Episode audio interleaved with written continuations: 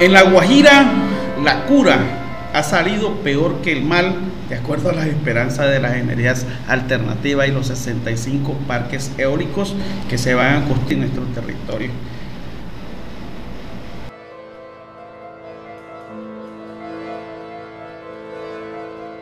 Les habla Juan Carlos Parodi Martínez.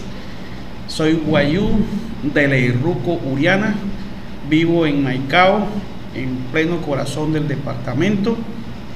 Soy presidente de la veeduría para la gestión pública en este territorio y eh, estamos prestos a poner en evidencia, a mostrarle al mundo cómo es que saquean la Guajira con complicidad de los organismos de controles, la dirigencia departamental y eh, la dirigencia nacional. Y como ñapa, cuando todo ese debacle sucede, entonces vienen, nos intervienen, duraron cinco años robándose los recursos, se fueron y ahí volvió a aplicarse otra vez la misma dosis. La cura salió peor que el mar porque la intervención salió peor que los políticos que saquearon, se robaron y condenaron a la pobreza a nuestro departamento y a nuestro municipio de Maicao.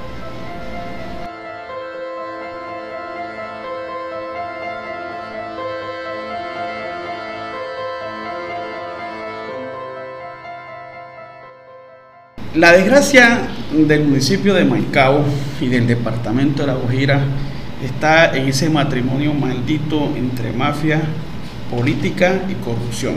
Y a esto súmele un padrino que ha salido muy bueno, ha salido dadivoso, que son los organismos de control del Estado, que no operan frente a estas mafias. Ellos se nutren, se surten y comen de este, de este tipo de situaciones. Por ejemplo, nosotros nos vamos a lo que evidenció la crema y la nata de la corrupción en el municipio de Maicao, que es el documento COMPE 3883 del año 2017. Usted se ubica en la página 69 y va a encontrar faltas que a los ojos de la ley en otro rincón del país, del planeta, son faltas gravísimas. Por ejemplo, el reporte inadecuado de la información financiera. Los directorios únicos de establecimientos educativos visual, eh, desactualizados. Déficit en el sector educativo. Ahí se encontraba de todo un poco y eso se sucedía frente a la, a la inoperancia que tiene la Fiscalía, la Procuraduría y la Contraloría. Gastos administrativos por encima del porcentaje autorizado solo conoce la autoridad y no opera. Conciliación con la fiduciaria, era para el tema de los pensionados. Nunca se quiso sentar con ellos a, conversar, o sea, con la fiduciaria para que le pudieran garantizar a las personas pensionadas que le llegara su pensión a tiempo, porque el municipio tenía que asumir unos compromisos, pero como la plata se la roban, entonces simplemente no se, no, no, se decidí, no se decidían a sentarse a conversar con ellos. Así datos como estos es lo que hoy está en la impunidad. Nosotros vemos que los que hoy ostentan el poder en el departamento de La Guajira y en algunos sectores de Maicao, los mayores beneficiarios son los que están llamados constitucionalmente a hacer el control político. Pero aquí los debates de control político en la Asamblea Departamental y en el Consejo Municipal terminan siendo tertulias de amigos, porque no se invitan a los organismos de control y los organismos de control si van, se van a encontrar una chambita para ganarse un boletico de un chancecito que oscila entre 50, 300 y 500 millones de pesos. Porque si no fuese así, eso se presume, todo el mundo lo infiere, hubiesen resultado porque estamos en el departamento más corrupto que tiene hoy el país. Estamos nosotros peleando con el Chocó, pero ahí la Guajira se va bastante lejos y se va amplia. Todo este desmadre que nosotros vivimos en el departamento de La Guajira y especialmente en el municipio de Mecao ha dado como resultado que no existen unos planes de mejoramiento de la calidad educativa de los estudiantes ni tampoco existe un plan de mejoramiento de la infraestructura física. Y aparte de eso estamos frente a una comunidad étnica que implica unos, eh, una educación especial. Nuestros gobernantes eso lo desconocen, pero lo más doloroso es que nosotros como primeros electores somos conscientes de eso y los elegimos conscientemente por bobadas, por cosas que no representan absolutamente nada. Se nos olvida que necesitamos que nuestra educación se fortalezca porque es el motor del desarrollo de la sociedad, el saber, que la gente sepa y viva de lo que sabe. Pero todo esto ha dado el traste, por ponerle un ejemplo, llegando un poquito y cambiando el tema, al tema de los parques eólicos en el departamento de La Guajira. Partamos que esta corrupción que vive el departamento donde se ferre, y no es por falta de dinero, no es por falta de dinero. Por ponerle un ejemplo, aquí en el departamento de La Guajira se despilfarraron 300 mil millones de pesos mandando a hacer obras de ornamentación cuando tenemos nosotros que el 92.2% de la población guajira no recibe agua potable en sus casas. Eso no entiende cómo se gastan 300 mil millones de pesos y estamos padeciendo de agua. O sea, plata sí hay, lo que no hay es voluntad. Y cuando digo esto, me refiero a que una de las grandes debilidades que tiene el departamento de La Guajira y sus 15 municipios son los planes de ordenamientos territoriales que no existen. ¿Y por qué no existen? Porque no hay voluntad política expresa. Aquí lo que se ve es una manguala de grupos electorales, ¿cierto? Que se unen en la coyuntura política, hacen un pool, se ganan, eh, reúnen una platica y van y compran lo privado, lo público y lo convierten a privado. Secuestran la finanza de los municipios, secuestran la finanza del departamento de La Guajira. En buena hora, el actual gobernador eh, contrató, entre otras, a pesar de la crisis que vive el departamento de La Guajira y la Universidad de La Guajira, fue contrató con la Universidad del Magdalena el plan de ordenamiento territorial, que perfectamente lo hubiese podido hacer con la Universidad de La Guajira, pero como son enemigos políticos, entonces prefieren contratar con lo de afuera, ¿cierto? Y en detrimento o en debilidad de lo local, en vez de fortalecer lo local. Pero bienvenido, se contrató el plan de ordenamiento territorial y está en construcción. Ese plan de ordenamiento territorial tiene que tener un enfoque cultural, porque ahí también nosotros hemos fallado, cultural y de frontera. Nosotros eh, esperamos que cuando ese documento esté listo sea un documento que sirva de insumo para que la gente pueda tener puntos de referencia porque cuando las multinacionales llegan a territorio guajiro a hablar de los temas de energía eólica, las energías alternativas, son 65 parques que se van a hacer aquí en el departamento de La Guajira con una inversión casi de los 6 mil millones de dólares. Estamos hablando de 2.500 aerogeneradores que va a invadir el 90% de los territorios guajiros ¿cierto? Y va a poner en clara evidencia, va a poner en claridad la desaparición física y cultural de nuestra etnia guayó.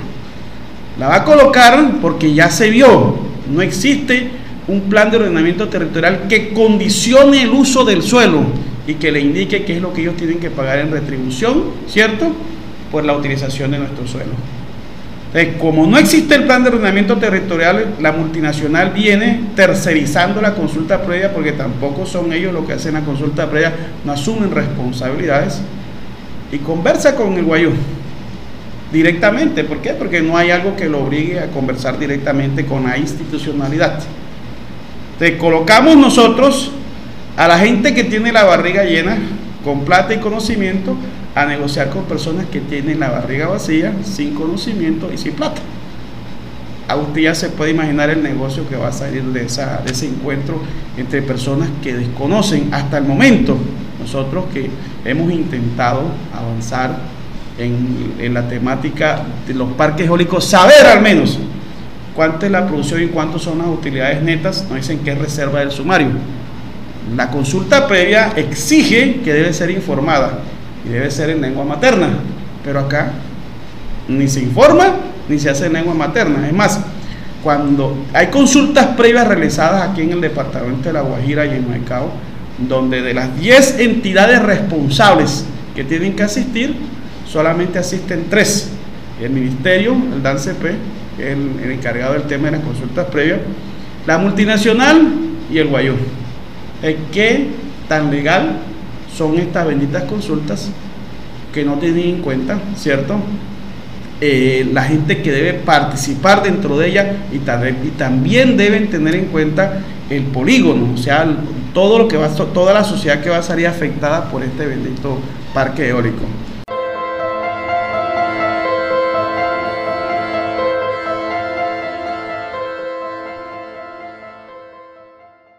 Hoy nosotros tenemos unas realidades. Aquí en nuestros territorios existen cuñados, se llaman querrao, Achoni, que son los hijos de hombres varones que viven en territorio, pero que no son propietarios de terreno tampoco, y los hijos de las mujeres.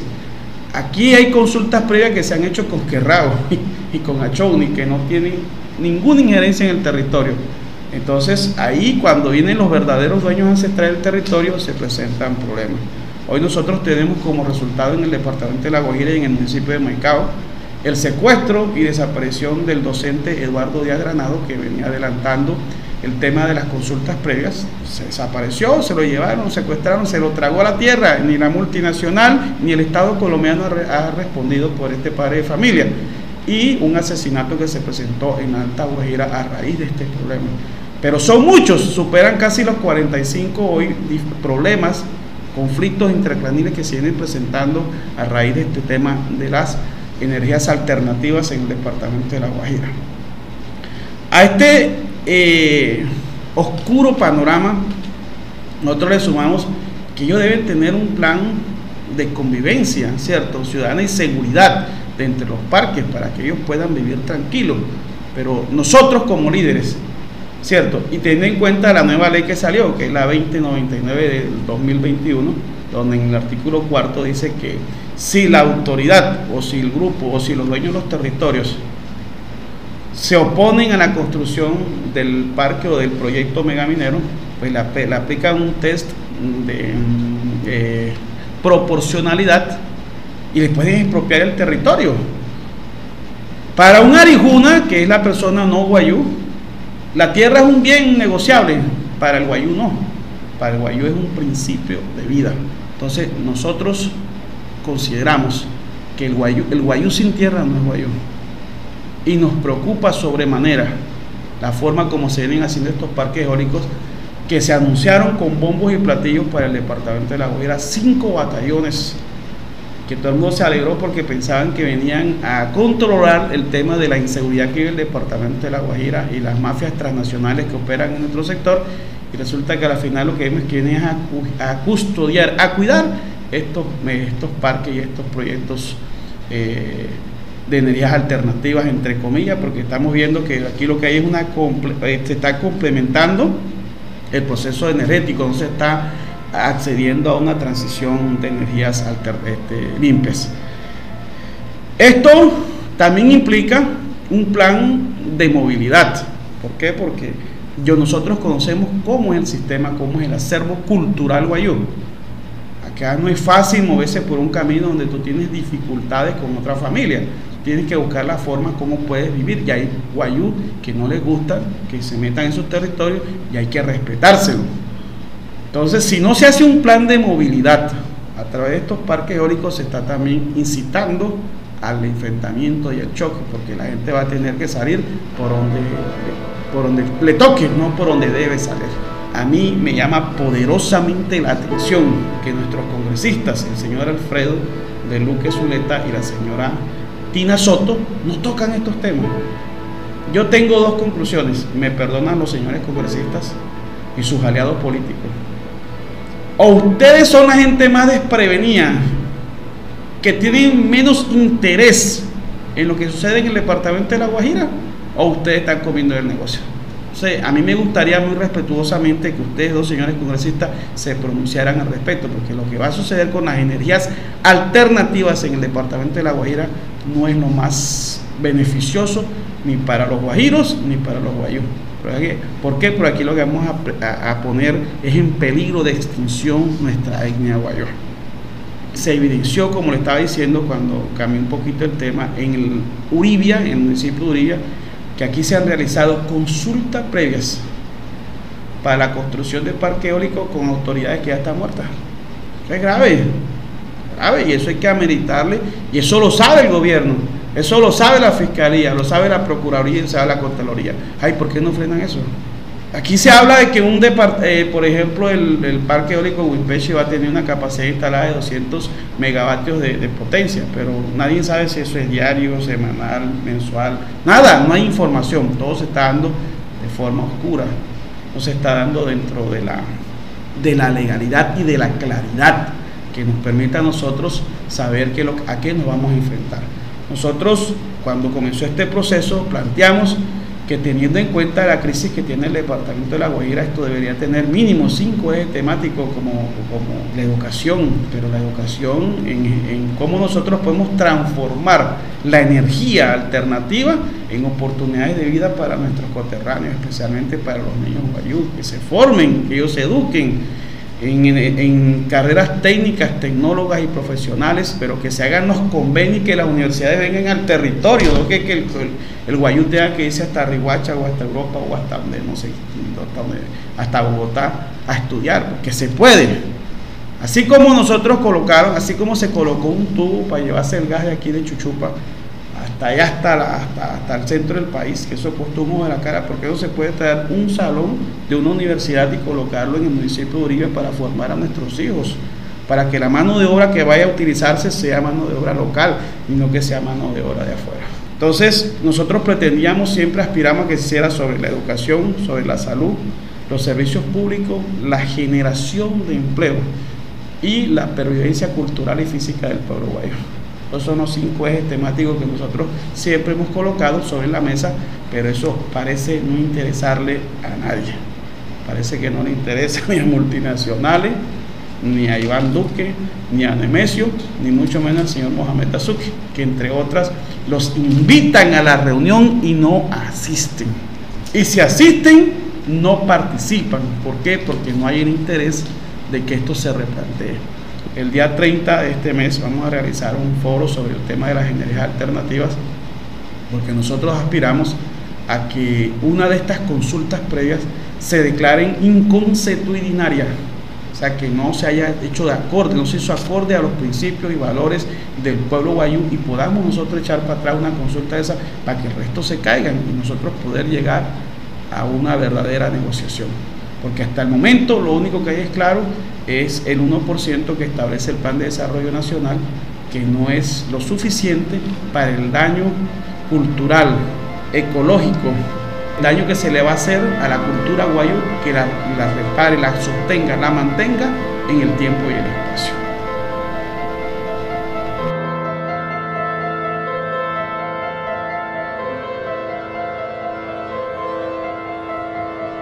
Y lo que parece ser energías limpias se va a convertir en tragedia, sangre, dolor y más muerte para el pueblo guayú. O sea que va a salir más cara la cura que el mal.